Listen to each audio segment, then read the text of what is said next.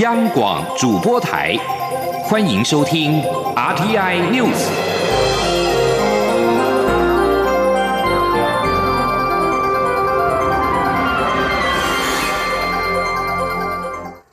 各位好，我是主播王玉伟，欢迎收听这节央广主播台提供给您的 RTI News。今天是二零二零年三月十号，新闻首先带您关注晨间的最新消息。因应武汉肺炎疫情滞留在湖北的台胞第二批包机预定今天执行，分别由华航及东方航空各直飞一个航班，共再送四百多名台胞。包机预计在今天晚间八点三十分以及十一号凌晨零点三十分抵达桃园机场，先在机坪检疫，之后再送检疫所。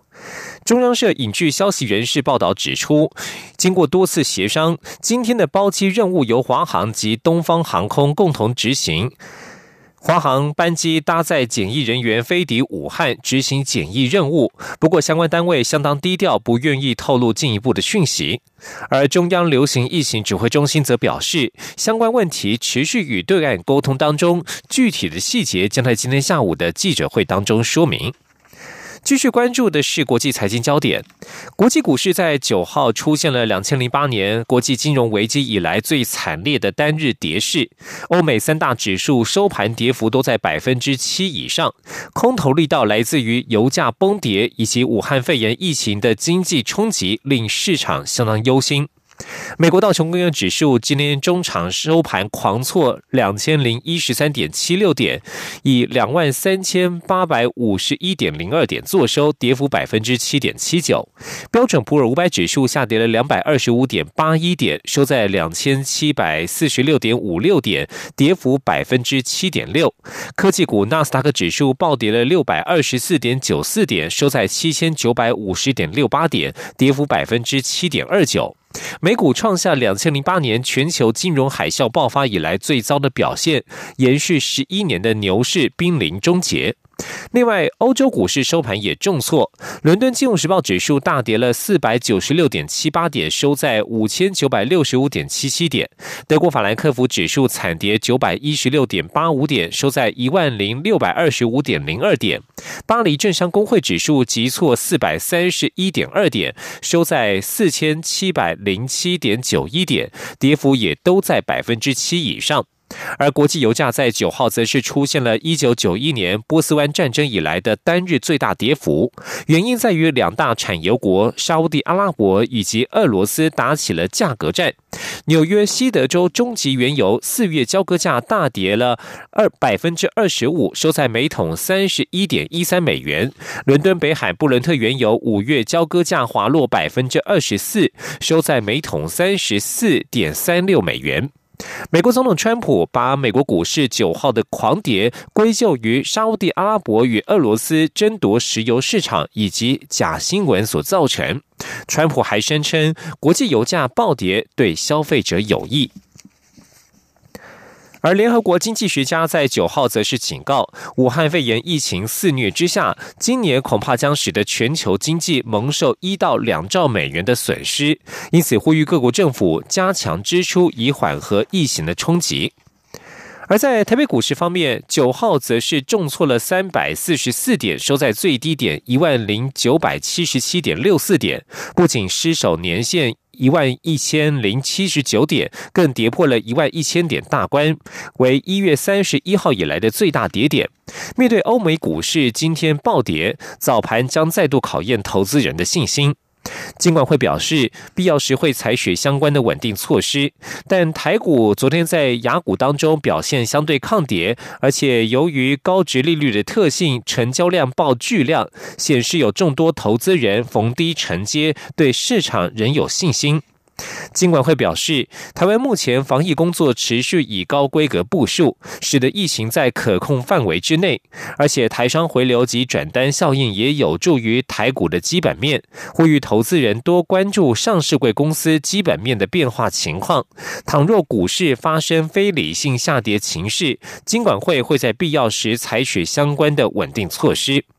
而除了疫情之外，另一焦点则是油价。石油输出国组织与伙伴国减产协议破局，沙地阿拉伯随即宣布调降原油售价并增产，造成国际油价出现戏剧性的崩跌。对此，学者九号指出，短期之内国际油价虽然可能跌到每桶二十多美元，但长期来看，在沙国祭出杀手锏，迫使各国重新协议减产之下，国际油价应可回到每桶五十美元的基本。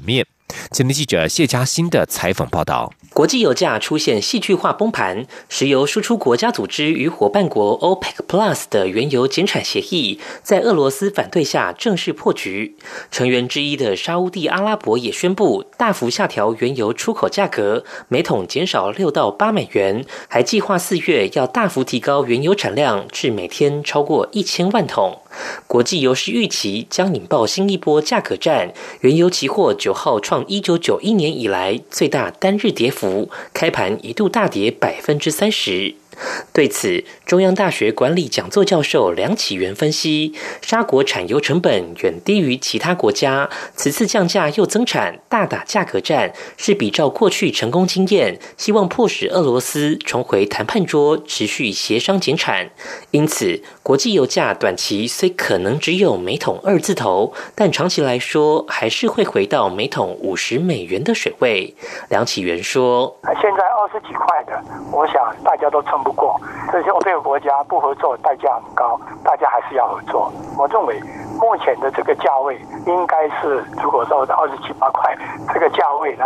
应该是很短的期间会有的现象。长期来讲，油价应该维持在五十块以上的可能性比较高。中油则表示。武汉肺炎 （COVID-19） 疫情已冲击各行业的用油需求。另一方面，各油品原料为两三个月前采购，价格位于相对高点。如今国际油价大跌，将影响国内油价走跌。一来一往，对中油营收会有很大影响，且是拖得越久，冲击越大，甚至可能无法达到今年的法定盈余目标。另外，国际油价走跌，经济部长沈荣金已经表态，本月即将审议的电价将因此较无调整的压力。梁启元则说，考量政府电价平稳基金即将见底，加上国际能源价格处于低档，还有疫情冲击经济面的影响，他评估此次电价应是不会调涨，但也不太可能调降，因为经济部预期二零二五年电价将较二零一七年上涨三成。若此次调降，未来电价调幅将会更高。中央广播电台记者谢嘉欣采访报道。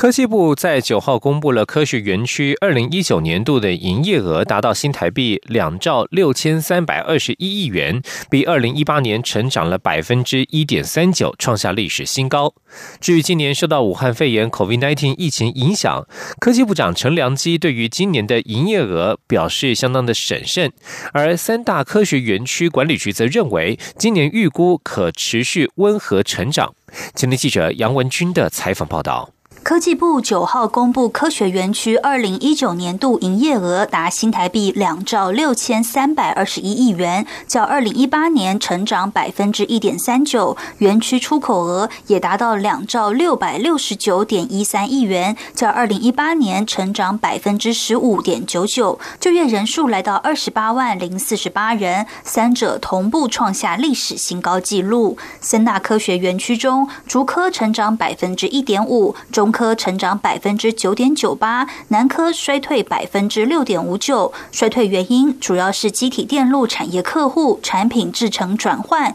且无大型扩厂新产能开出，以致微幅下滑。至于今年武汉肺炎疫情延烧，科技部长陈良基指出，目前科学园区营业额只统计到二月，都还是正成长，但真正受影响的可能会落在四五月，所以对目前的情况审慎，后续还是要持续观察。他说：“但是真正的效益可能还是要到四五月，如果这个疫情一直延续到那那边的话，真正会不会出现问题，还是要到那个时候才看到。目前。”我们看到的这个厂商的接单呢，本阶段相关都还是呃相当的不错。三大科学园区管理局则指出，尽管全球整体贸易成长力道将减缓，但五 G 应用、物联网、车用电子、人工智慧、高速运算及生物辨识等新兴商机陆续扩散，厂商研发高阶产品陆续上市，皆有利维系科学园区出口续航力。二零二零年园区表现乐观，预估将可持续温和成长。竹科预估今年成长率为百分之一点五，中科为百分之二。南科为百分之七。中央广播电台记者杨文君台北采访报道。另外，财政部在九号公布台湾最新的进出口统计，在疫情影响之下，台湾前两个月出口值达到五百零四点五亿美元，年增百分之六点四，仍创下历年同期新高。不过，疫情仍影响到台湾的机械出口，在中国需求急动之下，前两个月机械减幅高达一成，在所有出口货类当中首当其冲。日前，主机总数已经调降今年第一到第二季的出口。年增率维持低度成长的格局。另外，财政部也预估三月份的出口将为负成长百分之二到五之间。而现在疫情在欧美地区蔓延，在美国方面，外交部领务局九号表示。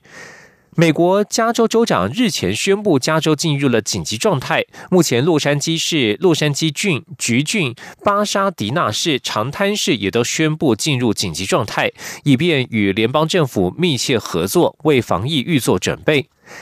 外交部呼吁前往美国加州以及旅居当地的国人配合加州政府做好防疫准备，并且注意自身的健康状况。若遇到紧急情况，可拨打九一一或是驻洛杉矶办事处紧急联络电话。除了加州之外，华盛顿州以及佛罗里达州都已经宣布了进入紧急状态，而这三个地方的旅游警示灯号目前都维持灰色，也就是提醒注意。另外，外交部领务局在九号表示，欧洲地区英国的确诊病例在八号增加到两百七十三例，荷兰确诊病例达到两百六十四例。外交部要提醒国人随时注意当地政府的公告资讯，并在入境时配合卫生防疫单位的。各项防疫措施。面对可能进一步爆发的社区感染，长照机构现在成为了防疫重点。台大公卫学者陈雅美在九号提出呼吁，建议政府应该即刻协助各类型的长照机构与社区及相关单位建立对话的机制。一旦确诊个案发生时，长照机构应该知道要如何应应，以及在社区之内规划隔离空间的可能性。这些都需要产官学一起合作讨论出一套长照体系防疫政策，避免出现防疫破口。有鉴于美国安养机构爆出 COVID-19 武汉肺炎的群聚疫情，中央流行疫情中心在九号表示，目前正在盘点资源，虽然不一定都会安置到检疫所，但是一定会安排场所适当分流，而且年度评鉴也会把重点侧重在机构的预防感控演练。请听记者郑祥云、肖兆平的采访报道。美国长照安养机构爆出 COVID-19 武汉肺炎群聚疫情，使台湾公卫专家也对国内长照机构的防疫实际作为提出关切。对此，中央流行疫情指挥中心九号表示，目前正盘点资源，拟定相关方案。如果真的长照机构出现疫情，不一定都会安排到集中检疫所，但一定会安排场所适当分流。虽然指挥中心已经对长照机构、精神机构等单位规划足量口罩，但仍有公卫学者建议，长照机构应跟医疗机构有同样程度的防疫物资。指挥中心指挥官、卫生福利部部长陈时中则认为，两者需要程度还是有所差异。他说，在商照里面哈，除了相关的物资，我们会根据需要的来做分配了哈。那完全要到医院这样的一个需要，我认为这两个还是有一点哈程度上的差异。好，然后第二个我们也是透过我们的访查，好，现在全部的访查，然后做教育训练，然后再来好也来考核他们相关的一些防疫的措施有没有做确实了。防疫视同作战，也有长照机构建议年度评鉴是否可以往后递延。陈时中表示，虽然评鉴不会递延，但重点会放在预防感控。他说：“那至于在长照这些评鉴，我们现在还是一样，有关医疗机构相关机构，我们整个的评鉴里面只有着重在防疫。”啊，只有着重在防疫，怎么样来预防感控跟感控的一些演练，啊，都以这个为准。指挥中心表示，长照机构的防疫措施其实跟医疗院所做法差不多，除要求照顾人员应固定外，对访客的体温监测、手部清洁、访客登记等措施一个也不会少。中央广播电台记者郑祥云、肖兆平采访报道。而现在，COVID-19 疫情蔓延全球超过一百个国家。世界卫生组织秘书长谭德赛九号表示，全球大流行的威胁非常真实，但他表示这将是史上第一个可控制的大流行。例如，中国八万个病例当中已有百分之七十康复。根据世卫疫情图资讯，截至中欧时间九号下午的四点，全球的感染病例达到十一万个，死亡三千八百一十七例，受影响及的国家级地区共有一百零五个。谭德赛辩称，目前病毒疫情尚未达到全球大流行，只认为病毒已经前往许多国家，全球大流行的威胁变得非常真实。但他认为，仅看全球国家及病例总数不能说明全部的情况，因为目前为止，全球病例高达百分之九十三集中在部分的数个国家。而在疫情焦点方面，法国文化部长办公室在九号晚间发出声明。文化部部长李斯特确认感染了武汉肺炎，目前身体状况良好。法国在九号共新增了两百八十六名确诊病例，累计一千四百一十二人，其中有二十五人死亡。这里是中央广播电台。我是林口长庚纪念医院临床毒物中心主任严仲海医师。次氯酸水跟漂白水作用类似，主要用在环境的清洁，避免使用在人体上，并放置在孩童接触不到的地方，以免误食。也可以使用含次氯酸钠的漂白水，以一比一百的清水稀释后使用。对抗武汉肺炎疫情，应从自身清洗手开始，才是最有效预防疾病的方式。有政府，请安心。资讯由机关署提供。各位好，我是主播王玉伟，欢迎继续收听新闻。有鉴于国内口罩产能提升，同时为了方便民众更容易购买，行政院在九号拍板推动口罩实名制二点零，新增网络订购、超商取货通路。中央流行疫情指挥中心指挥官卫福部长陈时中随后在指挥中心记者会上补充说明，新的通路将朝向不增加药局负担方向来规划。不过，为物流费用将由消费者来吸收。一旦压力测试通过，最快。十号就会对外宣布细节。对此，朝野立委都肯定增加购买通路的做法，民众买口罩将更为便利。不过，有立委建议，若是口罩量能足够之后，下个阶段可以研议透过民政李林系统来供给。也有立委认为，仍有第一线医护人员担心口罩不够，可以增加医护用口罩的配发数量。今天记者刘玉秋的采访报道。因应武汉肺炎疫情未歇，行政院确定将推出口罩实名制二点零，新增广度订购、超商取货通路，让民众方便购买口罩。对此，国民党团总召林维洲肯定政府的新措施，认为口罩产能增加，也没有让囤积的现象发生，增加网络等购买通路，有助于疏解排队到药局买口罩的人潮。不过，林维洲也提及，有第一线的医护人员对于一天配置的口罩一到两片，在大量接触病患下，仍忧心口罩数量不够。他建议在口罩量能足够下，一线的医护人员能加量配发。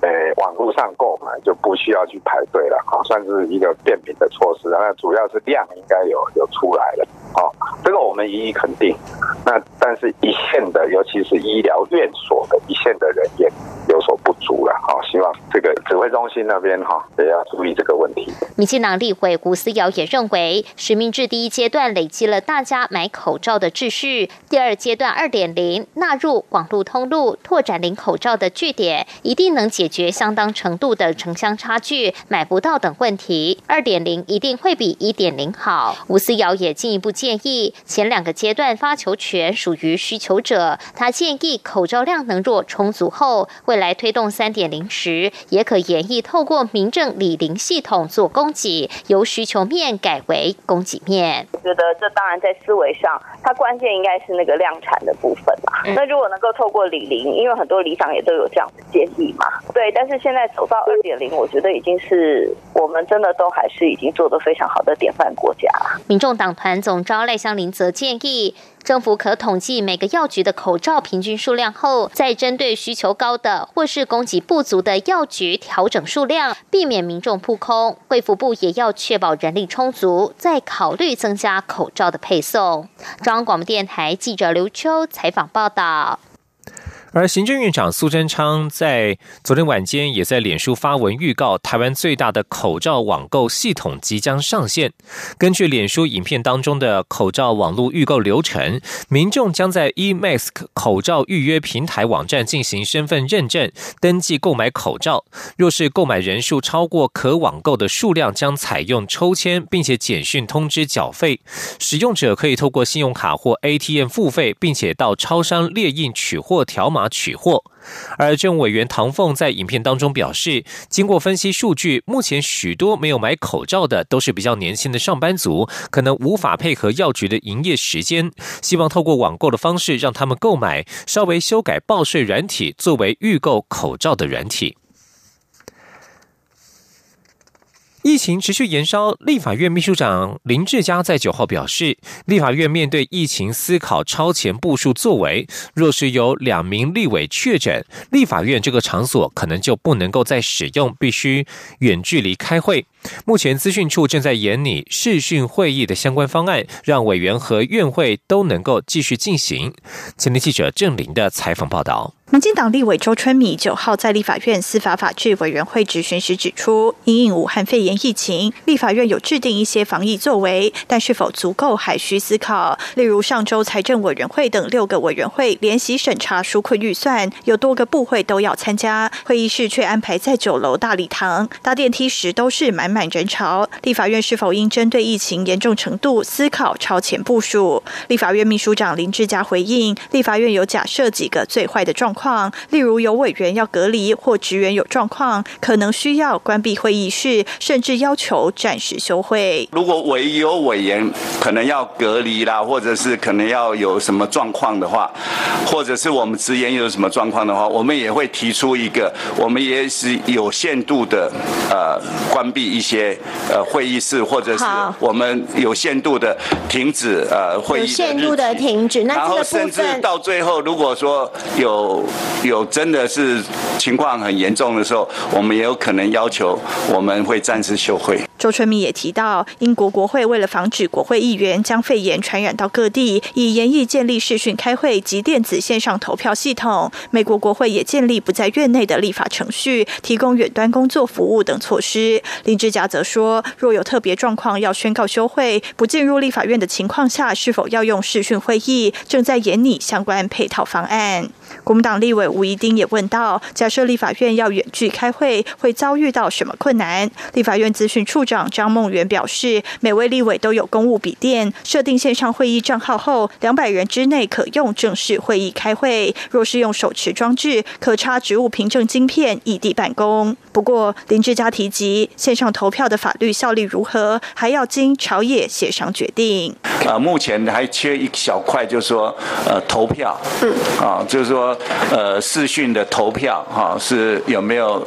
这个这个视讯投票的这个呃这个等于是它的效果哈，还有它的法定的那个那个那个作用哈，就是法定的影响力，我们可能还要经过朝野协商。另外，吴一丁指出，教育部规定，一般有一名师生被列为确定病例，该班停课十四天内同校有两名师生确定病例，全校停课。立法院是否有类似的停会标准？林志嘉说，若有一位委员确诊，该名委员当然就要隔离，期间接触的人也要做自主管理或隔离，就接近半休会状态。若有两位确诊，立法院场所就不能使用，必须远距开会。因此，目前需要做好相关准备。央广记者郑玲采访报道。中央部会纷纷采取防疫措施，制定新闻采访的防疫规范。行政院发言人 Glass Udaga 九号表示，行政院也将针对每周院会之后的新闻采访活动，订定防疫规范，以防过多人数聚集，增加感染风险。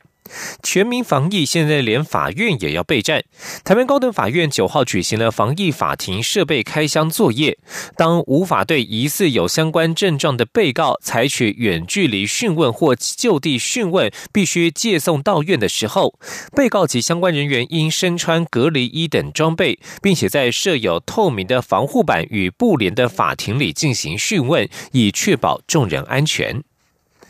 而为了预防疫情蔓延，台北市副市长黄珊珊九号表示，台北捷运已经收购了红外线热显像仪，预计二十号会陆续到位，最快三月底会优先设置在运量较大、观光客较多的六个车站。另外，面对即将到来的清明节，台北市政府鼓励民众线上追思，同时演绎在灵谷塔楼进行人潮分流。今天记者欧阳梦品的采访报道。台北捷运从二月底开始，便已在台北车站板南线二号询问处旁入口闸门设置红外线热显像仪，侦测进出旅客的体温。为了进一步防堵疫情，台北市副市长黄珊珊九号宣布，北捷采购的十六台红外线热显像仪将在二十号陆续到位，会优先设置在运量大或是观光客人数比较多的六个车站，包括台北车站、西门站、板桥站、市政。府站、龙山寺站以及中小复兴站，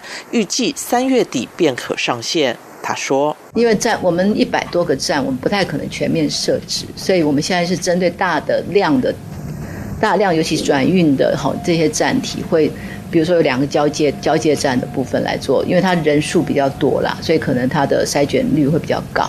那小站体的话，我们可能就可能没有办法做到全面性的，但是至少要因为。”从中央到高铁到很多的公公共运输都开始做这样的处置，我觉得台北捷运还是要有一些相关的计划。至于若筛检出发烧的民众，能否拒绝其进入运输系统，北市府还要再请示中央，同时讨论后续如何协助该民众就医。面对即将到来的清明节，台北市政府也鼓励大家在线上追思。如果还是要前往扫墓，是否也会在灵谷塔楼进行分流，限制同时容留人数？殡葬处也会与交通局研议，与公车业者协调，希望接驳车的班次也能配。和人流管制，避免过多民众聚集等候。另外，在社区防疫部分，黄珊珊指出，防灾市、社区里长、里干事以及市府民政局、消防局及卫生局已经组成社区防疫工作小组，之后会分工进入台北市社区内八千多个公寓大厦进行教学，协助社区的防疫工作。中央广播电台记者欧阳梦平在台北采访报道。一文讯息，在英国伦敦举办的第七届阿尔比斯之星国际大赛，这个月初举行总决赛，台湾八名选手表现亮眼，全数获奖。适逢武汉肺炎疫情肆虐全球，师生们在伦敦大会现场，透过有造型的脖围取代口罩，适时遮掩口鼻，防疫且不失礼。今天记者杨仁祥、陈国伟的采访报道。台湾首次参加阿尔比恩之星国际大赛，在台湾艺术大学音乐系客座助理教授吴碧如的带领下，共有邵威、张雅婷、庄平瑜、李晓慧及陈之云等八位选手前往英国伦敦，和十九个国家选手在七月项目一较高下，结果全数获奖，为国争光。大提琴选手何环第三度参加国际赛，拿下人生第一座冠军。才小学六年级的程子宇则获得青少年组第一名，以及未来之。新艺术奖的双料肯定，最主要要克服的就是当下比赛的那个压力，以及那个上台的恐惧感。因为每个选手，各国的选手都非常的厉害。当初不知道自己在得什么奖，然后最后就才知道自己得得了一个大奖，就很开心。台湾代表团年纪最小的是林瑞琪，今年才七岁，就读国小二年级，这次获得儿童组第二名。有一点辛苦，我很喜欢，所以我就继续努力了。指导老师吴碧如说：“因应全球武汉肺炎疫情，代表团也做好相关防疫工作。大赛原本有一个呃，就是拿国旗绕行的活动，那就改为呃，就是由大会来做介绍。”那不过在当当地呢，大家并不是这么紧张疫情，那只是我们的选手们其实呃，因为台湾的防防疫宣导非常的好，所以我们的还是都全程戴了口罩或者是脖围啊来做预防。台湾选手除了在这次比赛中表现亮眼，也受邀在选手之夜及颁奖典礼音乐会中演出，成功让世界看见台湾的音乐素养和实力。中央广播电台记者杨仁祥、陈国伟台北采访报道。以上新闻由王玉伟编辑播报，这里是中央广播电台台湾之音。